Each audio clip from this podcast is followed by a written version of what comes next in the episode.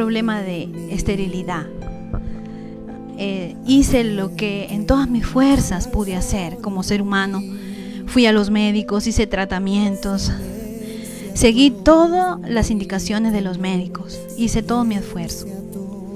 Hasta que llegó el día y la hora donde los médicos me dijeron que, que ya no se podía hacer nada, que en mi útero no encontraban nada, hormonalmente nada, pero que mis óvulos ya no tenían fuerza y que la cantidad de los óvulos no alcanzaba para una infertilidad, para una fertilización. Que la solución era conseguir óvulos. Así que me rendí a Dios y le dije que de repente iba a ser madre de otra manera, tal vez adoptando, tal vez espiritualmente, que también era un anhelo de mi corazón. Pero un día Dios decidió que me sanaba. Decidió con su mano poderosa cuando ya los médicos y con mis fuerzas no se podían hacer nada. Por eso este cántico que canto tocó mi corazón. Yo me acuerdo, claro, fue un, domingo, un culto en la central, donde dieron este cántico. Y yo todavía no estaba embarazada ni nada, simplemente me había rendido a Dios. Y le había declarado que de repente no iba a ser madre, pero mi corazón no se iba a llenar de rencor, ni de frustración, ni de nada. Que yo en mi corazón estaba sana. Que le daba gracias a Dios por la vida. Y fue ahí donde yo recibí mi milagro y Dios me sanó. Todo mi sistema reproductor fue sano. Y no solamente tuve una niña a la que le puse milagros, pues obvio, sino dos niños, mi Samuel, mi profeta. Así que hermanos, este cántico también haz lo tuyo. También cántale al Señor, decláralo por fe que te has sanado. No solamente en un futuro, sino en un ya, en un presente, que tú estás sano. Y si no, si Dios permite que tengas un tiempo más de enfermedad o algo, pues pásalo, porque ahí Dios también te va a enseñar muchas cosas. Amén. Y, y este cántico, amén, fue muy hermoso para mi vida. Por eso hoy lo quise cantar, porque estamos en la serie de los milagros de Jesús. Y yo sé que cuando los médicos, cuando la ciencia tiene un límite, o cuando la ciencia y los médicos te dan un diagnóstico, Jesús es poderoso para cambiar ese diagnóstico.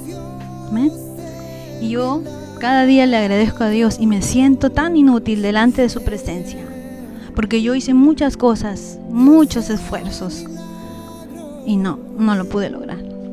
Él vio que yo me esforcé mucho, muchos ayunos, muchas cosas, hasta que toqué su corazón y Él se movió en misericordia para mí. Así que no te rindas, hermano, no te rindas, porque Dios todavía hace milagros.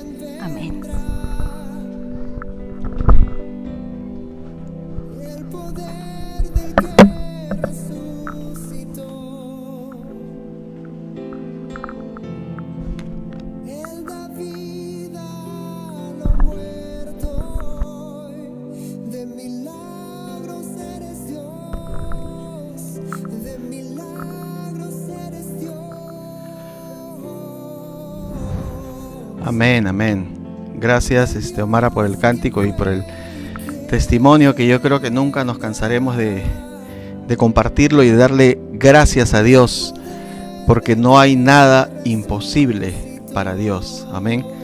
Las cosas que a veces no, no salen como nosotros queremos, no es porque Dios no pueda hacerlo, sino que Dios de alguna manera determina algo diferente, ¿no? Y que a la larga quizás no lo entendemos ahora, pero que a la larga es lo mejor, ¿no? Entonces, nosotros, sin embargo, nosotros siempre tenemos que creer que Dios sigue haciendo milagros, ¿no? Hasta el final. Es por eso que, hace, hace algunos meses ya, ¿no? Este, yo sentí en mi corazón compartir acerca de este, de este tema, ¿no? Acerca de los milagros de Jesús, porque cada una de estas, de estas historias no, nos, no solamente nos cuentan lo que hizo Jesús, sino que nos enseñan algo para nosotros, nos dejan plasmada una enseñanza de una manera eh, individual, ¿no?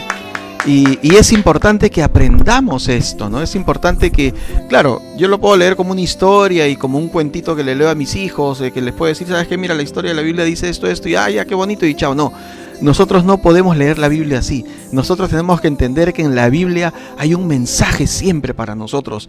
Hay una palabra de Dios eh, vigente para nosotros en este tiempo. Así que prepara tu corazón una vez más esta noche. Un saludo para cada persona que está conectada. Los invito una vez más a que compartan esta transmisión. Tómate un unos segundos para compartir esa transmisión y hagamos extensivo el Evangelio del Señor a otras personas. Amén. Mientras vas abriendo tu Biblia en el libro de Juan, capítulo 21, versículo 25, vamos a orar. Padre, en el nombre de Jesús, te damos gracias una vez más esta noche. Gracias porque sabemos que tú eres el mismo ayer, hoy y por siempre, Señor. No solamente podemos leer que hiciste milagros, Señor, en un tiempo, sino que podemos testificar también de ello, Señor. Y sabemos de que eh, en cada uno de nosotros, de los que están escuchando, Señor, esperando quizás muchos un milagro, sabemos, Señor, que tú vas a obrar milagros en sus vidas, Padre, porque para ti no hay nada imposible, Señor. Padre, ponemos en tus manos este tiempo y que tu Espíritu Santo tome el control, Señor, de lo que vamos a compartir. Gracias, recibe la honra y la gloria en el nombre de Jesús. Amén. Amén. Entonces, Juan 21, 25, la palabra del Señor dice de la siguiente manera. Y hay también otras muchas cosas que hizo Jesús, las cuales si se escribieran una por una, pienso que ni aún en el mundo cabrían los libros que se habrían de escribir. Amén. Así es. Esto es lo que escribe Juan, el, eh, el, el, evangelista, ¿no? En el Evangelio de San Juan escribe y él dice de que había muchas cosas, ¿no? Con esto concluye su libro él, con este versículo. Muchas cosas que hizo Jesús, las cuales si se escribieran, dice una por una, no cabrían en el mundo los libros que se habían de escribir. ¿No? Entonces, para que entendamos un poco la dimensión del poder de Dios, bueno, no lo vamos a entender definitivamente, pero para que por lo menos tengamos, nos hagamos una idea de la dimensión del poder de Dios, ese poder que sigue vigente hasta el día de hoy. Nosotros prácticamente seguimos escribiendo sobre los milagros de Jesús, ¿no? Entonces, eh, en la Biblia se registraron 35 milagros de Jesús.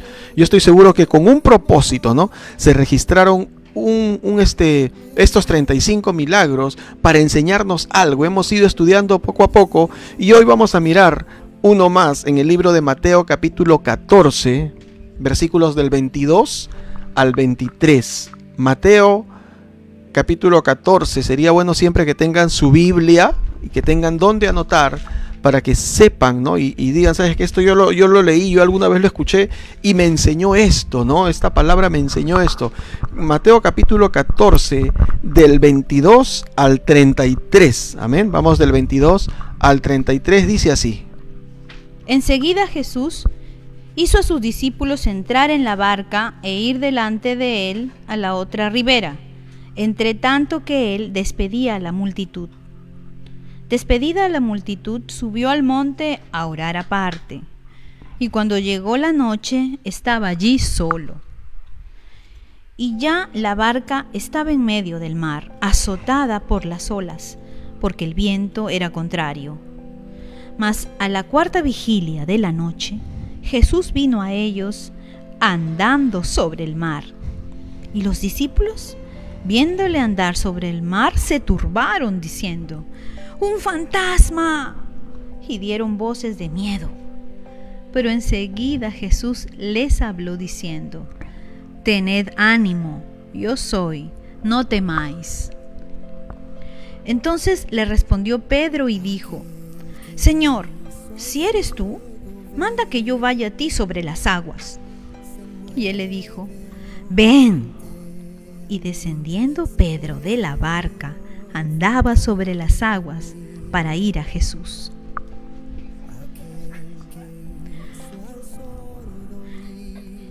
Pero al ver el fuerte viento, tuvo miedo y comenzando a hundirse dio voces diciendo, Señor, sálvame. Al momento Jesús, extendiendo la mano, asió de él y le dijo, Hombre de poca fe, ¿por qué dudaste? y cuando ellos subieron en la barca, se calmó el viento. Entonces los que estaban en la barca vinieron y le adoraron diciendo, verdaderamente eres hijo de Dios. Amén, qué tremendo milagro ocurrido en esta ocasión, ¿no?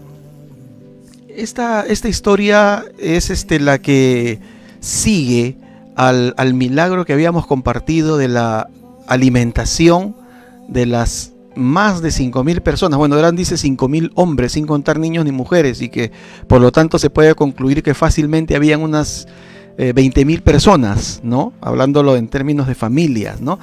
20.000 personas más o menos eh, que habían sido alimentadas por cinco panes y dos peces, ¿no?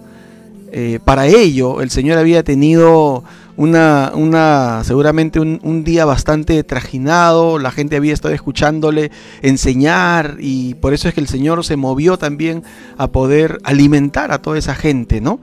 Entonces, después que termina esa, esa, ese milagro, esa hazaña, ese prodigio, ¿no?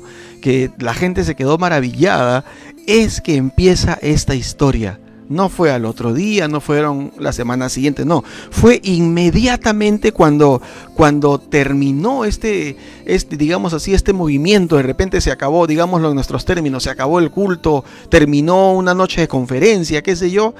Y habiendo terminado ese día de trajín, ese día en el que Jesús había estado enseñando y los discípulos junto con él, fue en ese momento en el que dice, según lo que nos, nos narra el versículo 22, que Jesús hizo a sus discípulos entrar en la barca e ir delante de él a la otra ribera, a la otra ribera, entre tanto que él despedía a la multitud, ¿no?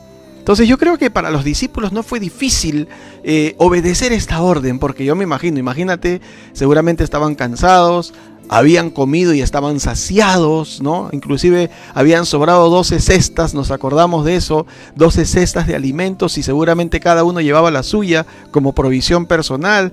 Y, y ellos yo creo que no tenían mucho ánimo de querer quedarse con Jesús. Sencillamente eh, ellos dijeron, sí, vámonos, y se fueron, se subieron a la barca, ¿no? Dice, y se fueron supuestamente para encontrarse con Jesús eh, en la otra ribera, ¿no? Entre tanto que dice que él despedía a la multitud, ¿no? Pero hubo un detalle en este, en este momento, digámoslo así, ¿no? Un detalle que, que podemos nosotros entenderlo de, de, esta manera, ¿no? Que ellos de alguna forma decidieron irse sin Jesús, ¿no?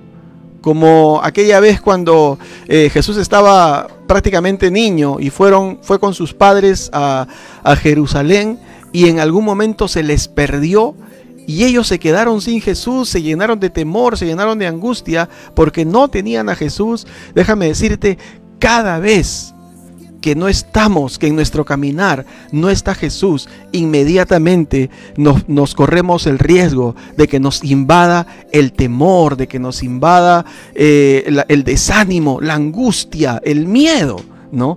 Entonces ellos quizás por el cansancio, les decía, decidieron irse sin Jesús.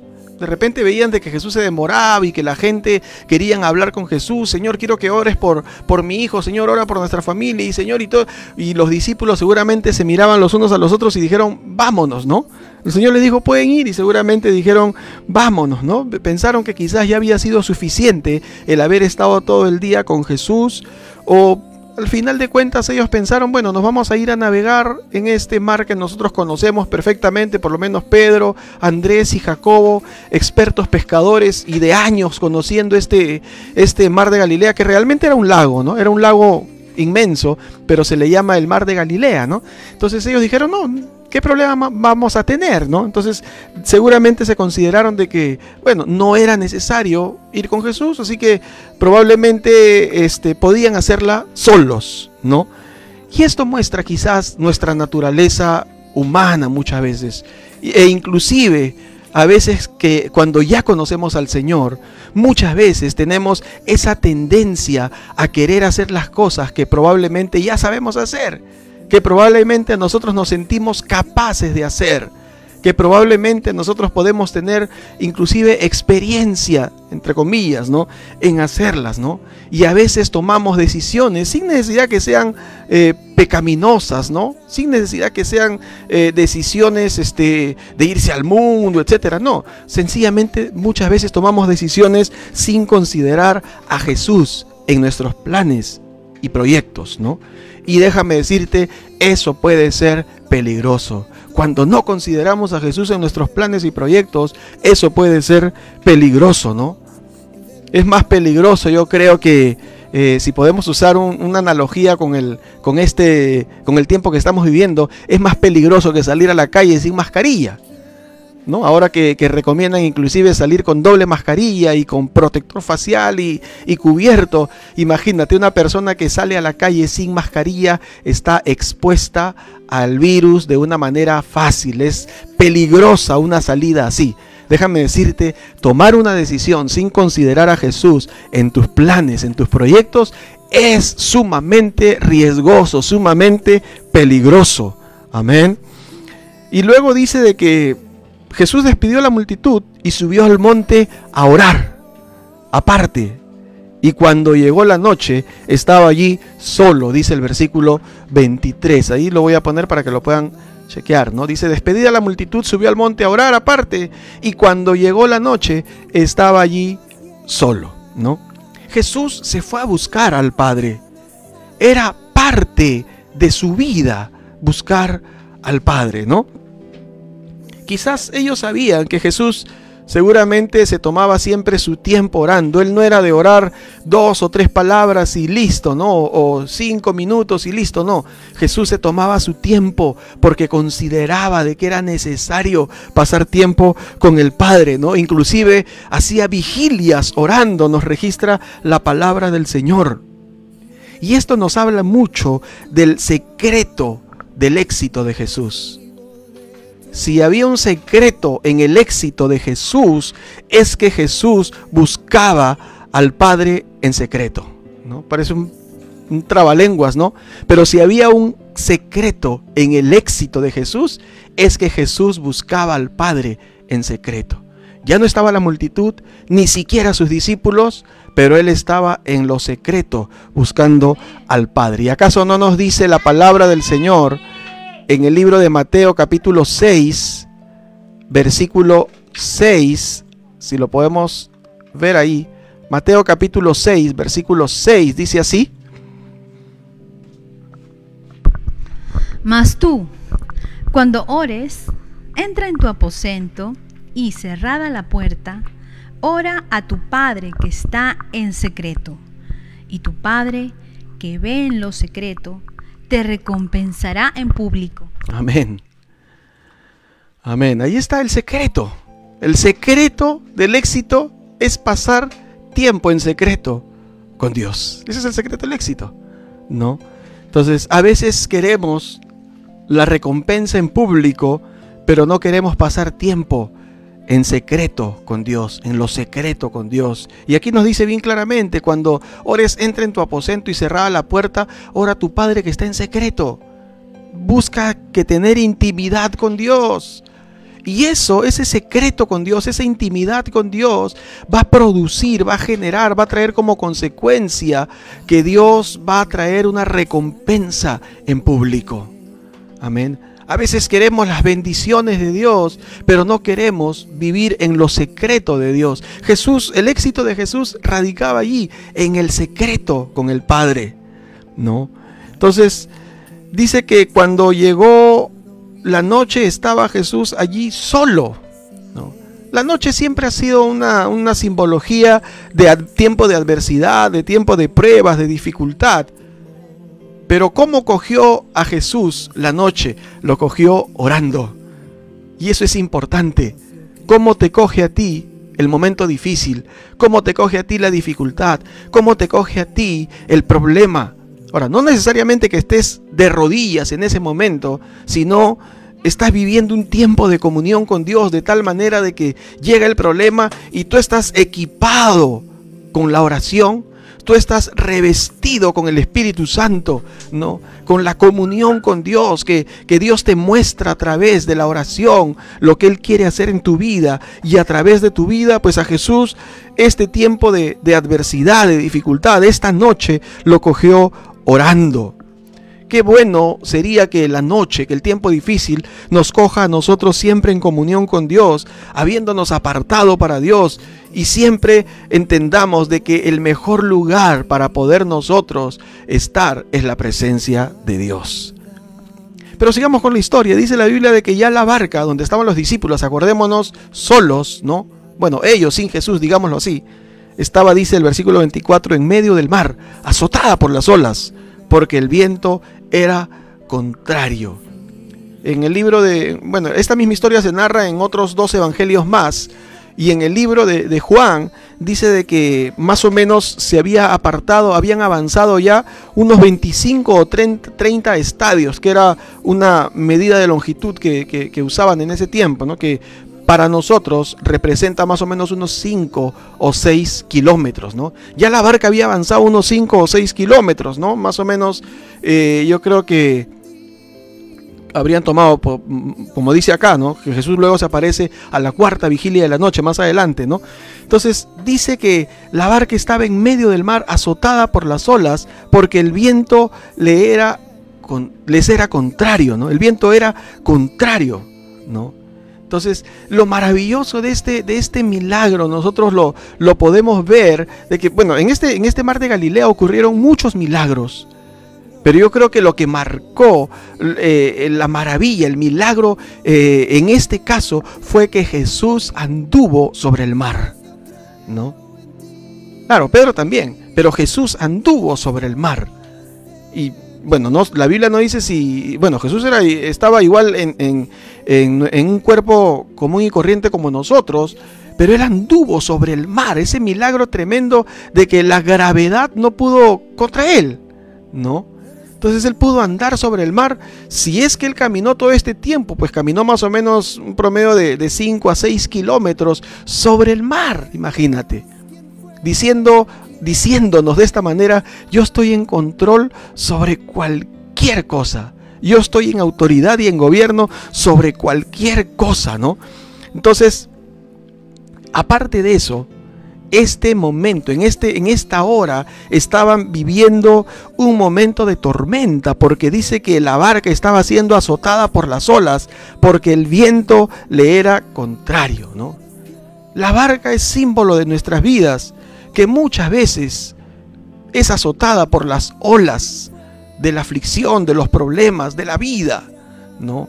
Porque el hecho de que nosotros seamos cristianos no nos, no nos exime, se los he dicho muchas veces, de que no tengamos problemas. Los vamos a tener para muestra pues este tiempo donde muchos hemos atravesado bastantes problemas, enfermedades, ¿no? Dolores, aflicciones, ¿no? Pérdidas de seres queridos. Hemos atravesado situaciones difíciles, ¿no? La barca representa nuestras vidas que muchas veces es azotada por las olas, por los problemas, por las adversidades, por las pruebas, por las tentaciones. Y dice que el viento era contrario, ¿no? Ese viento contrario era lo que provocaba esta tormenta, ¿no? Amén. En nuestra vida espiritual no van a faltar las tormentas, siempre van a haber tormentas. El problema no es ese, el problema es cómo nos cogen las tormentas. El problema no es que vengan los problemas. El problema, y me, estoy un poco como haciendo un trabalenguas, pero el problema no es el problema mismo. El problema es cómo nos cogen los problemas, en qué condición nos cogen los problemas. ¿Cómo va a ser nuestra actitud frente a los problemas, a las tormentas? ¿No? Hace algunas semanas compartí también una historia muy similar, un milagro muy similar, mejor dicho, registrado en la Biblia, antes de este, ¿no? Fue un milagro eh, anterior a este, que también fue un milagro donde se levantó la tempestad, que se levantaron los vientos y la barca estaba que prácticamente casi que se hundía. Pero había una diferencia con ese milagro. En esa ocasión, el Señor Jesucristo estaba en la barca Claro, estaba durmiendo, como decían los discípulos, porque estaban desesperados. Señor, no te, no te, no te das cuenta que estamos, que nos morimos, ¿no? Él estaba durmiendo, él estaba en control de todo, ¿no? Jesús se paró, reprendió al mar, ¿no? Reprendió al viento y, este, y hubo bonanza, ¿no? Pero en esta ocasión, la misma ocasión, digámoslo así, la misma tormenta, ¿no? En este momento el Señor no estaba ahí.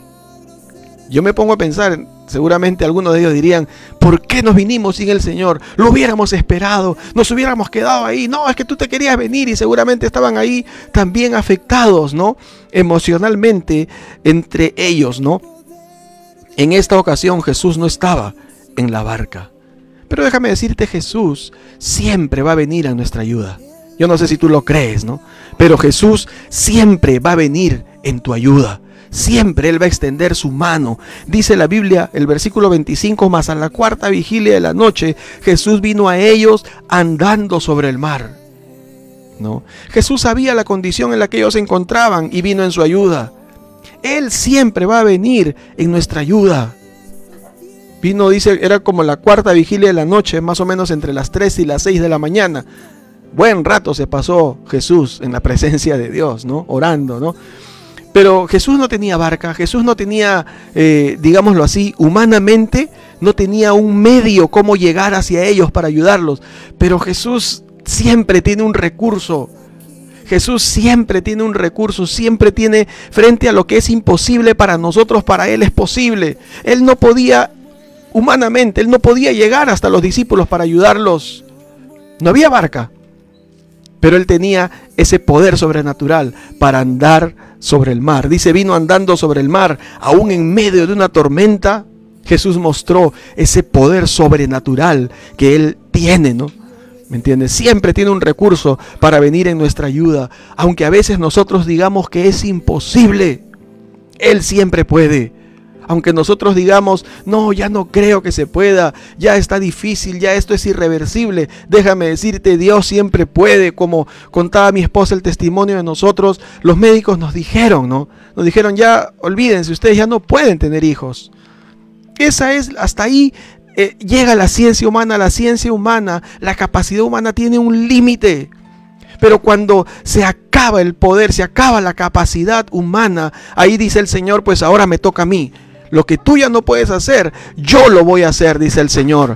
Así que en esta noche el Señor te, te dice a ti, si hay algo que te parece imposible para ti, Dios dice, para mí es posible. Amén. Entonces, lo que a veces nosotros lo miremos como imposible, Dios siempre puede. No debemos desmayar en nuestra fe. No debemos claudicar. Así veamos y nos enteremos quizás no este malas noticias por un lado, por el otro lado, o esto, o lo otro. Tú sigue creyendo. Tú sigue creyendo. Y si no, se nos acaba la vida y, y llegamos al cielo creyendo que íbamos a recibir lo que esperábamos, déjame decirte, yo creo de que el premio va a ser mayor cuando lleguemos al cielo. La Biblia dice y menciona, les comentaba, les predicaba la semana pasada acerca de los héroes de la fe. Muchos de ellos no recibieron lo que esperaban. Sin embargo, yo creo que Dios, no, como dice la Biblia, Dios no es deudor de nadie. Amén. Dios no es deudor de nadie. Tenemos que seguirle creyendo a Dios. Amén. Y luego dice, y los discípulos, viéndole andar sobre el mar, se turbaron, fíjate, diciendo, un fantasma y dieron voces de miedo. ¡Ay! Mamá seguramente alguno gritó, ¿no? Amén. Lo vieron andar sobre el mar y en vez de decir es el Señor, gloria a Dios, qué bueno que llegó, más bien se asustaron y pensaron que era un fantasma y dieron voces de miedo, se llenaron de temor, de miedo.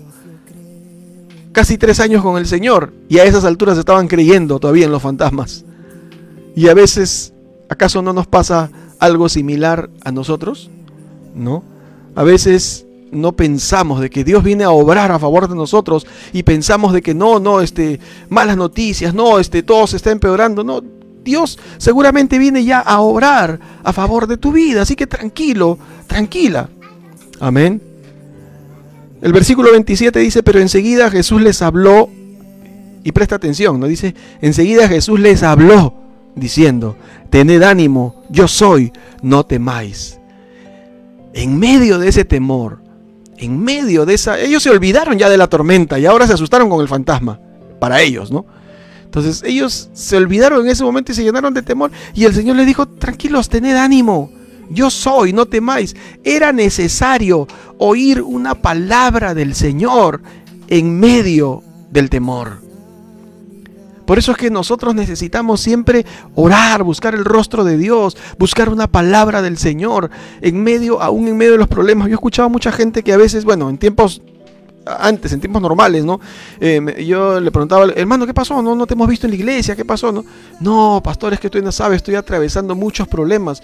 Yo le decía, pero justamente es cuando más uno tiene que venir a la iglesia, más uno tiene que buscar a Dios, más es cuando uno tiene que orar, pastor, pero es que no tengo ganas de orar, pero es la única herramienta que nosotros tenemos. Ahí está nuestra solución, nuestra bendición, ¿no? Entonces es importante oír una palabra del Señor cuando estás atravesando un momento difícil.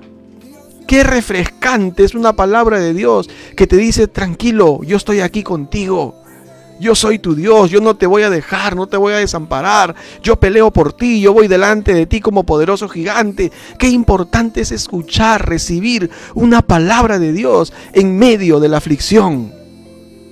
Y luego dice, entonces le respondió Pedro y dijo, Señor, si eres tú, manda que yo vaya a ti sobre las aguas.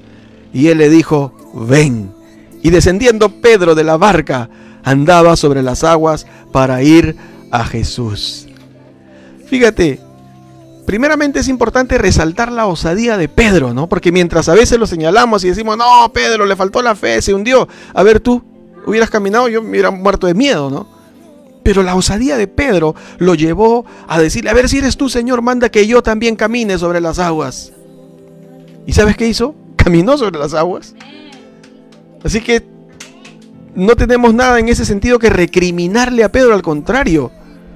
Tenemos que más bien imitarlo en su fe, ¿no? En ese paso de fe, claro que en algún momento luego vemos que dudó, pero dio un paso de fe que muchos de nosotros a veces no nos atrevemos a dar, que nos cuesta salir de nuestra, de nuestra comodidad, que nos cuesta salir de lo que nosotros nos sentimos agarrados, asidos, cogidos, ¿no? Nos cuesta. Pero Pedro tuvo que arriesgar, tuvo que dar un paso de fe. ¿Y sabes qué es lo mejor? Que aquel que caminaba sobre las aguas podía hacerlo también a Pedro, caminar sobre las aguas. Aquel que caminó sobre las aguas puede hacerte a ti también caminar sobre las aguas. Aquel que hizo muchos milagros puede hacer a favor de ti muchos milagros también, ¿no? Entonces Pedro no solamente le dijo, ya Señor, ven que te necesitamos, aquí estamos, Señor. No. Pedro sabía que si Jesús podía caminar sobre las aguas, entonces lo podía ayudar también a él a caminar sobre las aguas. Amén. Y es importante resaltar esta osadía de Pedro, ¿no? Porque luego es lo que más bien siempre resaltamos, ¿no? Lo que sigue, lo que sigue en la lectura. Dice, pero al ver el fuerte viento tuvo miedo y comenzando a hundirse, dio voces diciendo, Señor, sálvame. Al momento Jesús extendiendo la mano hacia de él y le dijo, hombre de poca fe, ¿por qué dudaste? ¿No? Entonces, es cierto, Pedro dudó en ese momento. Empezó a mirar el viento fuerte, empezó a mirar sus incapacidades, ¿no? Sin embargo, él se atrevió a hacerlo. Eso es lo que yo creo que tenemos que resaltar nosotros. Se atrevió a hacerlo. Jesús no te va a abandonar en ese desafío que tú tomes en la fe, en ese paso que nosotros tenemos que tomar en la fe, cuando Dios nos llama a, testificar, a evangelizar, a compartir con alguien su palabra. No, pero es que ¿qué van a decir? Y si no me hacen caso, y si me tiran roche, y si me, y si me insultas, y sal, deja, deja, ¿me entiendes? Que, que, que el Señor va a obrar a favor tuyo. Lo único que nosotros tenemos que hacer es dar un paso de fe. Tenemos que dar un paso de fe, ¿no? Van a haber voces que te van a decir, seguramente alguno le, oye Pedro, estás loco, ¿qué vas a hacer, no? ¿Cómo te vas a bajar de la barca? Te vas a ahogar, te vas a hundir. Pero él tenía que cerrar sus oídos a las voces contrarias. Él tenía que cerrar sus oídos. Si es que por ahí había alguno de los discípulos que dudaban, él tenía que cerrar su oído y él escuchó la voz de aquel que caminó sobre las aguas y que lo podía hacer también a él caminar sobre las aguas. Le dijo, ven, ¿no? Le dijo, ven. Y él pudo también caminar sobre las aguas. Amén. Me, acuerdo de una anécdota que escuché hace un tiempo. Dice que habían unos niños que estaban patinando sobre, sobre un pedazo de hielo que había por ahí. Estaban patinando los niños, ¿no? Cuando en, algún momento dice que el, el hielo, una parte del hielo se rompió y uno de los niños cayó, ¿no? Y se estaba empezando a ahogar, quedó atrapado y se estaba ahogando. Y el otro niño no sabía cómo ayudarlo. Solamente fue, cogió una piedra pequeña, era una piedra, y empezó a tirarle al hielo, al hielo, al hielo, intentando romperlo, y lo rompió. Y pudo ayudar a su amigo y lo pudo salvar. Dice que al rato llegaron los bomberos y lo vieron, a, vieron esta hazaña y dijeron, pero ¿cómo es posible que con una piedrecita tan pequeña y con una fuerza de un niño haya sido posible que se haya roto este hielo, que él haya podido romper este hielo. No entendemos que alguien nos explique y por ahí salió un anciano y dijo, lo que pasa es que no hubo nadie que le dijera al niño que no se podía hacer. Por eso él lo intentó, por eso él no desmayó, por eso él no tenía oídos para lo negativo. Felizmente que no había nadie que no le dijo o que, que no se podía, que le dijera que no se podía. Sencillamente el niño movido por el deseo de ayudar a su amigo lo hizo. Y muchas veces nos pasa eso.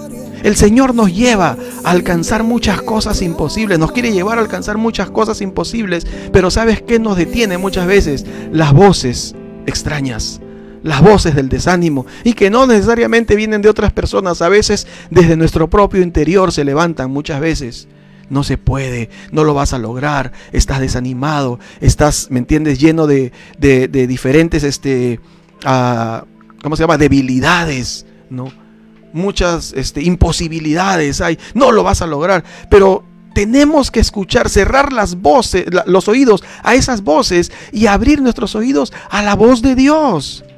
Dios si Dios te dice, ven, que vas a caminar sobre las aguas, déjame decirte, lo seguro es que tú vas a caminar sobre las aguas. Amén. ¿Cuántos, pueden, cuántos creen esto? ¿Cuántos dicen, yo voy a caminar sobre las aguas? ¿No? Ahora, no te vas, ahora no te vas a ir a, la playa y intentar. Te lo estoy diciendo en, sentido figurado, ¿no?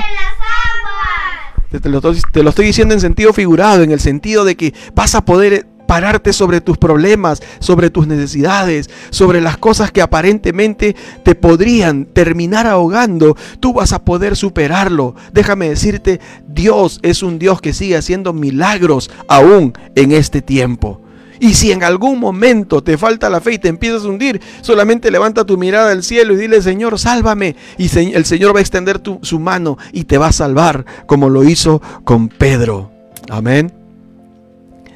Si estás con Jesús, déjame decirte, en algún momento vas a caminar sobre el mar. Cuando Jesús camina sobre las aguas, está mostrando que a cualquiera Él puede hacer caminar sobre las aguas. Y si en algún momento te falta la fe y te hundes, Él va a estar allí para sacarte y para ayudarte. Y luego concluye este, este pasaje diciendo, cuando ellos subieron en la barca, se calmó el viento. Entonces los que estaban en la barca vinieron y le adoraron. ¿Quiénes eran los que estaban en la barca? Los discípulos. Diciendo, verdaderamente eres hijo de Dios. Pero dice, cuando ellos subieron en la barca, cuando Jesús con Pedro, Pedro había caminado, ojo, quiero que, quiero que visualices un poquito cuando metamos en la historia. Pedro se baja de la barca porque Jesús le dice que iba a caminar sobre las aguas. Y Pedro camina, es decir, se aleja de la barca y lejos de la barca se empieza a hundir. Ahí es cuando le pide a Jesús que lo ayude, que lo salve. Jesús extiende su mano, lo saca y en ese momento, distantes de la barca, ¿qué cosa hace Jesús con Pedro? Dice que vienen hacia la barca y suben a ella. ¿Y qué cosa crees que hicieron otra vez? Otra vez caminaron sobre las aguas. La Biblia no lo registra, pero no creo que a partir de ahí volaron o, o nadaron o saltaron. Estoy seguro que a partir de ahí Jesús le dijo, tranquilo, yo te hice caminar sobre las aguas, vamos a volver a hacerlo. Y lo levantó a Pedro y empezaron a caminar otra vez y subieron a la barca. Y cuando llegaron a la barca, cuando subieron a la barca, dice, el, el, viento se calmó. Cuando Jesús sube a tu barca, cuando Jesús viene a tu vida, cualquier viento que sea que esté golpeando tu vida va a tener que calmarse tú vas a sentir una paz interior. Así todo en, el exterior se está estremeciendo cuando Jesús está en tu vida, cuando Jesús está en tu barca. Jesús va a traer paz, Jesús va a traer confianza, esperanza, tranquilidad a tu vida. Muchas veces se van a levantar vientos contrarios, aun cuando estamos en el propósito de Dios. Pero quiero decirte, tú y yo tenemos que seguir creyéndole a Dios, porque el que comenzó la buena obra en ti la va a perfeccionar hasta el día de Jesucristo. El viento contrario no determina que ese va a ser tu final. Es una etapa, es un momento por el que muchas veces vamos a tener que pasar, pero para caminar sobre las aguas. A veces todos quisiéramos decir, yo, quiero caminar sobre las aguas, pero déjame decirte, para caminar sobre las aguas, como muchos escriben ahí, yo voy a caminar sobre las aguas, qué bueno, gloria a Dios, pero para caminar sobre las aguas, ¿sabes qué tienes que hacer? muchas veces es bajarte de tu barca, que quiere decir salir de tu estado de comodidad, de confort, arriesgar un poco, vencer el temor y decir, yo puedo hacerlo. Yo confío en Dios, como dice la adoración, ¿no? Yo confío en Dios, Él es Dios que sigue haciendo milagros, ¿no? Entonces, hoy tú tienes que dar un paso de fe. Muchas veces Dios nos lleva a una situación tal en la que podamos experimentar lo sobrenatural, que podamos caminar sobre las aguas. Si Pedro no se hubiera bajado de la barca, no hubiera podido caminar sobre las aguas. Y muchas veces Dios nos va a llevar a una situación así, pero con el único propósito de enseñarnos que también nosotros podemos caminar sobre las aguas, podemos caminar sobre las dificultades. No se trata de una religión a la que nosotros tenemos que acercarnos y me dirijo primeramente a aquellos que no conocen a Dios. No se trata de una religión, yo no te estoy hablando de una religión, te estoy hablando de Cristo Jesús, del mismo Dios que creó todo lo que existe, que tiene el poder para hacer milagros, para cambiar, para transformar, para sanar, para resucitar inclusive, para hacer cosas maravillosas. De Él te estamos hablando en esta noche. No es religión, yo no te estoy hablando de religión. Y a veces cuando le hablamos, yo, he tenido la, oportunidad de hablarle a personas que a veces me dicen, pastor, pero es que yo no quiero comprometerme mucho con Dios, porque la verdad es que y si le fallo a Dios, déjame decirte, no quieren, no quieren arriesgar, no quieren bajarse de su barca, no quieren salir de, del estado de, de comodidad, no quieren, no quieren dar un paso de fe, porque entregarle tu vida a Cristo es un paso de fe. Yo no he visto a Dios, nunca. Con mis ojos naturales nunca lo he visto a Dios. Pero ¿sabes por qué te predico de Él? Porque he experimentado por la fe el perdón de mis pecados, la salvación de mi alma, la paz interior, una vida nueva. He experimentado por la fe. Pero yo no he visto a Dios. Entregarle tu vida a Cristo, arrepentirte de tus pecados, decidir dejar una vida pecaminosa y empezar a vivir una vida nueva y diferente es un paso de fe. Pero déjame decirte, en ese paso de fe está Dios con su mano tendida hacia ti para ayudarte, para bendecirte. Si tú no conoces a Dios, quiero decirte, en esta noche Él se está acercando a ti y te está diciendo, yo sé que tú tienes tu manera de pensar, yo sé que tú crees quizás en Dios a mi manera, a tu manera. Pero el Señor te está invitando a que des un paso de fe, a que le entregues tu vida, a que digas, yo he venido haciendo todos estos años, he venido llevando mi vida según lo que yo he pensado o según lo que me enseñaron o según lo que yo he creído o según lo que yo he escuchado. Pero Jesús te dice, pues ahora yo quiero ayudarte a guiar tu vida y a llevarla correctamente. Y para eso muchas veces se tiene que desarmar toda nuestra, nuestra vida, eh, nuestra forma de pensar antigua. lo que pensábamos que era una, una manera de vivir correcta frente a Dios, muchas veces somos confrontados y tenemos que decir, ¿sabes qué? No, Dios me, Dios me está llevando a vivir una vida nueva, una vida diferente. Es un paso de fe que tienes que dar en el cual quizás tú puedes decir ahorita, y si no salen las cosas como yo quiero, y si quizás yo le entrego mi vida a Dios y me falla, Estás en todo tu derecho de dudar. Pero déjame decirte, Dios nunca te va a fallar.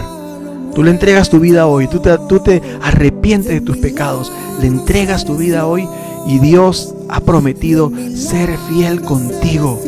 estar contigo todos los días de tu vida, perdonar tus pecados y darte una nueva vida y darte la vida eterna. Así que yo te invito a que tú le entregues tu vida al Señor. ¿Cómo lo tienes que hacer?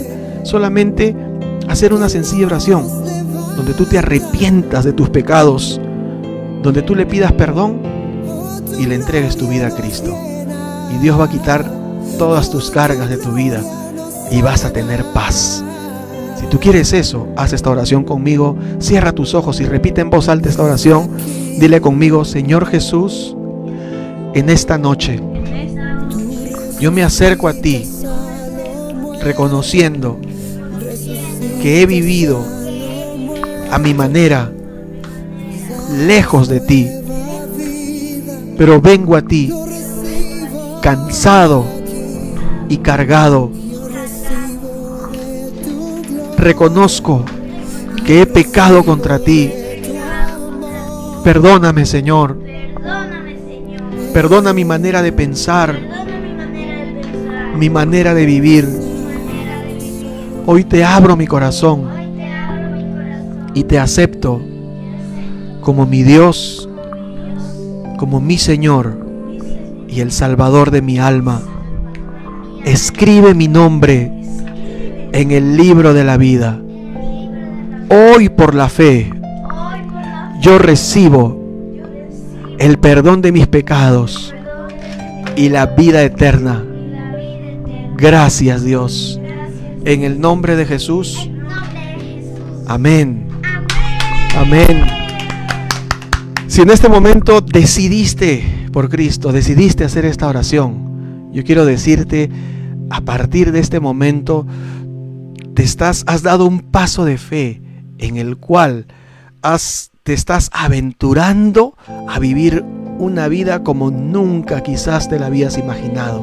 Dios tiene cosas grandes y maravillosas para ti. Vas a empezar a experimentar a Dios de una manera sobrenatural. Nunca quizás con tus ojos naturales vas a poder ver a Dios, pero vas a poder experimentar lo que Él hace en tu propia vida y a través de tu vida también y en otras personas también. Así que yo te doy la bienvenida a la familia de Cristo en esta noche. Que Dios te bendiga. Pero me dirijo también a aquellas personas que quizás ya conocemos a Dios, pero que a veces damos pasos de fe, pero escuchamos tantas voces a nuestro alrededor, más aún en este tiempo, que muchas veces traen turbulencia a nuestra vida, azotan nuestra vida, nuestra barca. Y pareciera de que nos empezamos a hundir y dónde está Jesús y qué está pasando porque yo no sé qué me ha pasado. Yo quiero decirte, Jesús está ahí, listo para ayudarte. Es más, Jesús quiere ayudarte no solamente a calmar el viento y el mar que se levantan contra ti. Jesús quiere ayudarte a vivir lo sobrenatural. Jesús quiere llevarte a caminar sobre las aguas. No solamente a vencer el miedo, sino a que puedas ver milagros en tu vida. Yo quiero orar por ti. Yo no sé si tú estás pasando en este momento por alguna situación difícil. Quizás hay alguna persona enferma en tu, en tu hogar, quizás tú mismo, tú misma, eh, problemas quizás familiares o económicos o algún, algún, de algún otro índole. Yo no lo sé. Pero a lo único que yo te animo es que no bajes la guardia, no dejes de creer en Dios, no dejes de, de tener tus ojos puestos en Jesús. Porque si sacamos nuestros ojos de Jesús y empezamos a mirar el viento y el mar, nos va a faltar la fe y nos vamos a hundir. Sin embargo, aunque nos pase eso, Jesús está presto ahí con su mano lista para sacarnos y no dejar que nos hundamos. Así que levanta tus manos ahí donde estás. Padre, en el nombre de Jesús yo te doy gracias en esta noche por tu palabra, por este milagro maravilloso que tú nos muestras, en el cual anduviste sobre el mar, anduviste sobre las aguas, algo que nadie ha podido hacer, Señor, sino aquel a quien, a quien tú le permitiste al, al discípulo Pedro, Señor, que lo pudo hacer también, pero que a través de este milagro entendemos, Señor, que nuestros ojos siempre tienen que estar puestos en ti, que en medio de la dificultad, del problema, de los vientos que se levantan, Señor, siempre estás tú presto para ayudarnos Y a ti levantamos en esta hora nuestra mirada. Cerramos nuestros oídos para cualquier voz de desánimo, para cualquier voz que venga en contra de nosotros, Señor, en contra de tu voluntad. Y abrimos nuestros oídos para ti, Señor. Háblanos cada día, Señor. Dinos, Padre, dinos cuál es el propósito que tú tienes, Señor, con nosotros. Que cada día podamos recibir una palabra tuya, Señor, que nos fortalezca, que nos anime, que traiga fe a nuestras vidas, Señor. Padre, creemos en esta hora, creemos que tú estás en control de todo, que tú eres el mismo ayer, hoy y por siempre, y que tú nos ayudarás a caminar sobre las aguas, Señor. Que aún, Señor, en medio de la turbulencia que vive el mundo, tú nos ayudarás a caminar sobre las aguas, Padre. Declaramos que tiempos nuevos vendrán sobre nosotros, Señor, sobre nuestras vidas, sobre nuestras familias. Yo declaro que tiempos nuevos vienen sobre tu iglesia, Padre. Yo declaro que cosas nuevas tú vas a hacer, Señor, en medio de nosotros, Padre, porque tú eres Dios que siempre caminas y haces caminar sobre las aguas, Señor. En ti confiamos, en ti creemos, Señor. Gracias te damos en el nombre de Cristo Jesús. Amén. Y amén. Yo no sé si tú crees esto. Yo quiero que tú escribas ahí eh, en los comentarios. Yo caminaré sobre las aguas. Amén. Yo caminaré sobre las aguas. Porque eso es lo que Dios quiere hacer con cada uno de nosotros. Amén. vamos a empezar a caminar sobre las aguas vamos a empezar a, vivir tiempos nuevos en Dios. El Dios que nosotros tenemos es el mismo ayer, hoy y por siempre. Así que escríbenos ahí en tus comentarios, yo voy a caminar sobre las aguas. Amén. Mientras tanto vamos a mirar algunos anuncios y luego eh, otra vez estamos aquí para despedirnos. Dios les bendiga.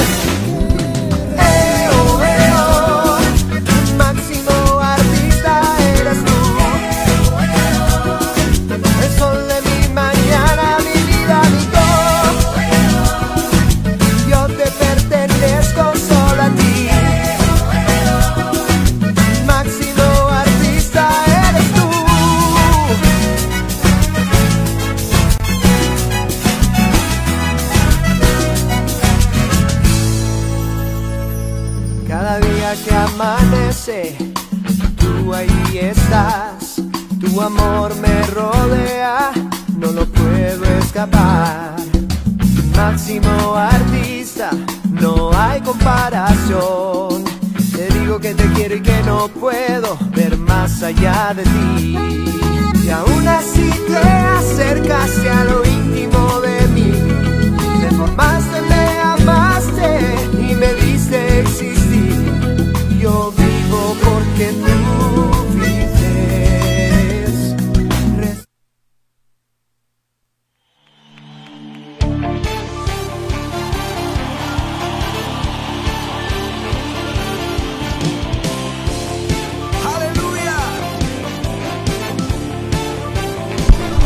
Amén, aquí estamos entonces una vez más. Que Dios les bendiga. Eh, saludos para cada persona que ha estado conectada esta noche con nosotros. Un abrazo fuerte para ustedes, amén. Que Dios les bendiga. a todos los hermanos de provincia, hermano Rafael Pisco, a el hermano Jesús Juárez que está de cumpleaños. José Juárez, José Juárez. Ah, José Juárez. Feliz cumpleaños, José, Dios te bendiga. Una bendición especial para nuestro hermano Guerrero que está ahí en el hospital de emergencia de Villa El Salvador, ahí cara a cara, face to face con el coronavirus. A él que Dios lo bendiga y le dé muchos años de vida. Lo proteja, lo guarde y lo haga inmune en el nombre de Jesús. También quiero también felicitar a todos los hermanos que comparten la transmisión, porque a veces me doy cuenta que comparten, amén y qué bueno, porque eso hace que nosotros, cada uno de nosotros tiene una vida y tiene problemas, etcétera, etcétera, que solamente Dios lo sabe, tú y Dios. Pero a pesar de eso, siempre sacamos un espacio para hacer la obra, evangelizar y compartir a otros de lo que tenemos. Así que adelante con Cristo. Amén, así es. Saludamos entonces y gracias por estar conectados. Jonathan con Estrellita. Que Dios les bendiga. Hermana Carol Peña. Carol Yajaira Peña, claro que sí, un gran abrazo. Está sana en el nombre de Jesús. Ah, temprano testifiqué que ella me ha contado que ya está sana del COVID, solamente queda la recuperación.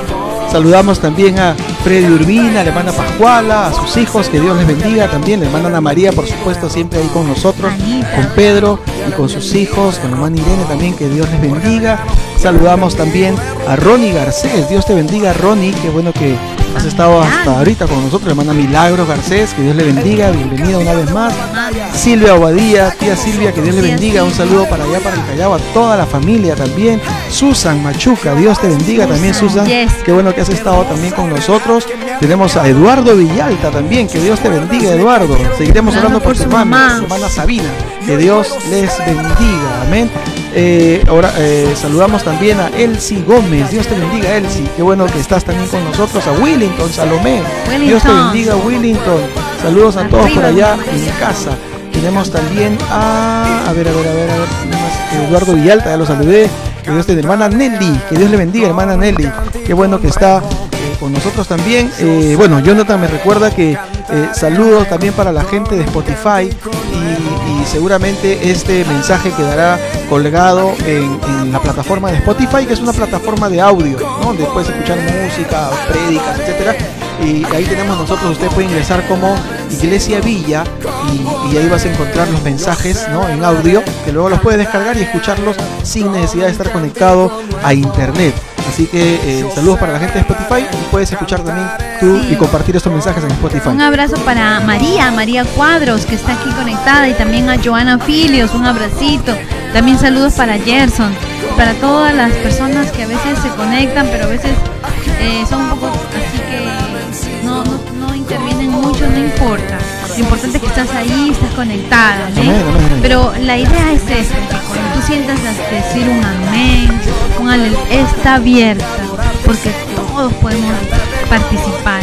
Yo te animo, te invito a que lo hagas y también a que prepares tu testimonio, porque es cierto, es cierto, que vienen las pruebas, que la sepa, que la segunda, pero yo sé algo que me llegó a mi, a mi Facebook, que está bien, vienen los miedos, los virus, ok, pero Dios no puede hacer inmunes, Dios milagro. Yo creo eso, ¿me? Así que ánimo, no perdamos la fe, que todos vamos a salir de esto, unidos juntos vamos a salir. Amén. Saludamos a Milagros y Ataco también. Dios le bendiga, hermana. Qué bueno que está ahí. Maribel Barrios. Dios te bendiga, Maribel. Saludos para Mario, para tus bebés y para Julio también. Dios les bendiga. Juan Eduardo Mateo. Dios te bendiga también. Milagros y Ataco nos pide que estemos orando por Roger. Estaremos orando también por él. Lo, vamos a, poner en la lista de peticiones de oración. Seguro que sí también. A la hermana Blanca García.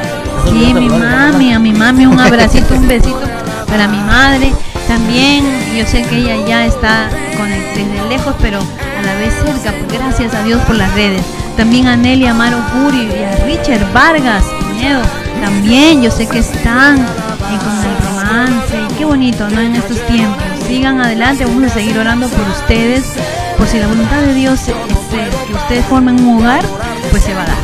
Amén. Giovanni Salvador también, hermano, que Dios te bendiga a ti a tu familia, a tu esposa, a tu bebé, que Dios les bendiga. Bueno, todos los que han estado conectados realmente nos alegra muchísimo saber de que, de que están ahí con nosotros y más aún saber de que, de que Dios nos habla a cada uno de nosotros con su palabra y esto nos ayuda en nuestra fe. Saludos también hasta la Argentina, José Hernán del Campo. Dios te bendiga, José Hernán, para ti, para toda tu familia. Walter Santisteban también, Dios te bendiga, hermano. Qué bueno que estás también allí con nosotros. Bueno, creo que ahora sí hemos saludado a toda la hermana Analisa Lomé, hermanas. Dios le bendiga también. Qué bueno que está también con nosotros Rafael Pisco. Dios te bendiga. Saludos hasta Huancayo, Rafael. Amén. Y todos los que están conectados.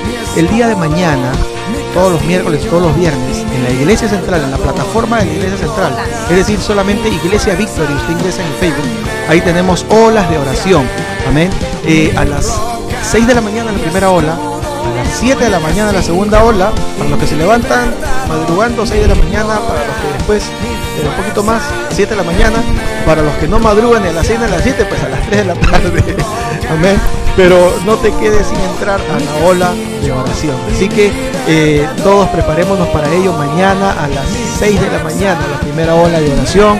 Eh, Julio Cruz también, un saludo hasta Quito, Dios les bendiga. Bueno, hasta aquí llegamos, nos despedimos, un abrazo fuerte, nos vemos el día jueves. Que Dios les bendiga, que Dios les bendiga.